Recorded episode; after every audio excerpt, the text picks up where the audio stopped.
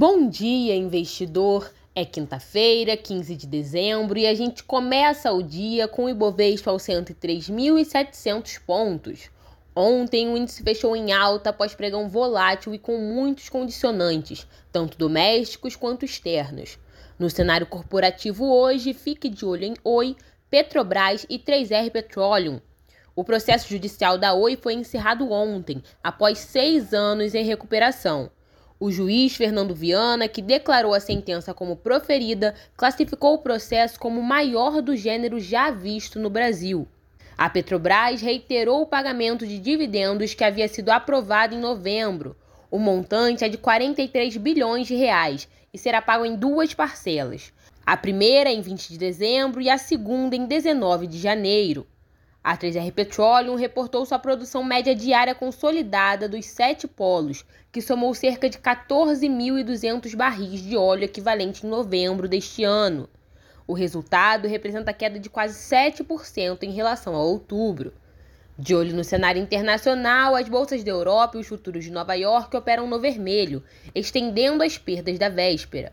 Ontem, o Federal Reserve elevou seus juros em meio ponto percentual, como já era previsto. Na Europa, ainda há expectativa pelas decisões de política monetária do Banco da Inglaterra e do Banco Central Europeu.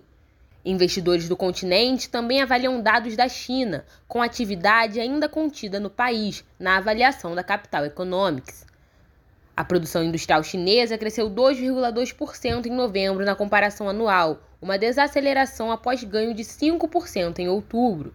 Já as vendas no varejo do país caíram 5,9% em novembro, na mesma comparação. Os dados pesaram nas bolsas da Ásia, que encerraram em baixa. Além dos indicadores chineses, investidores ainda avaliaram a decisão do Fed de ontem. Entre decisões monetárias, o Banco Central da Suíça subiu sua taxa básica de juros em meio ponto percentual, a 1%, e o Banco Central da Noruega aumentou sua taxa em 0,25 ponto percentual. No cenário corporativo internacional, Elon Musk vendeu mais de 3 bilhões e meio de dólares em ações da Tesla nesta semana, em sua segunda rodada de vendas desde que comprou o Twitter. Com a operação, o CEO da Tesla se desfez de mais de 39 bilhões de dólares em ações da fabricante de veículos elétricos, desde que o preço do papel atingiu o pico, em novembro de 2021.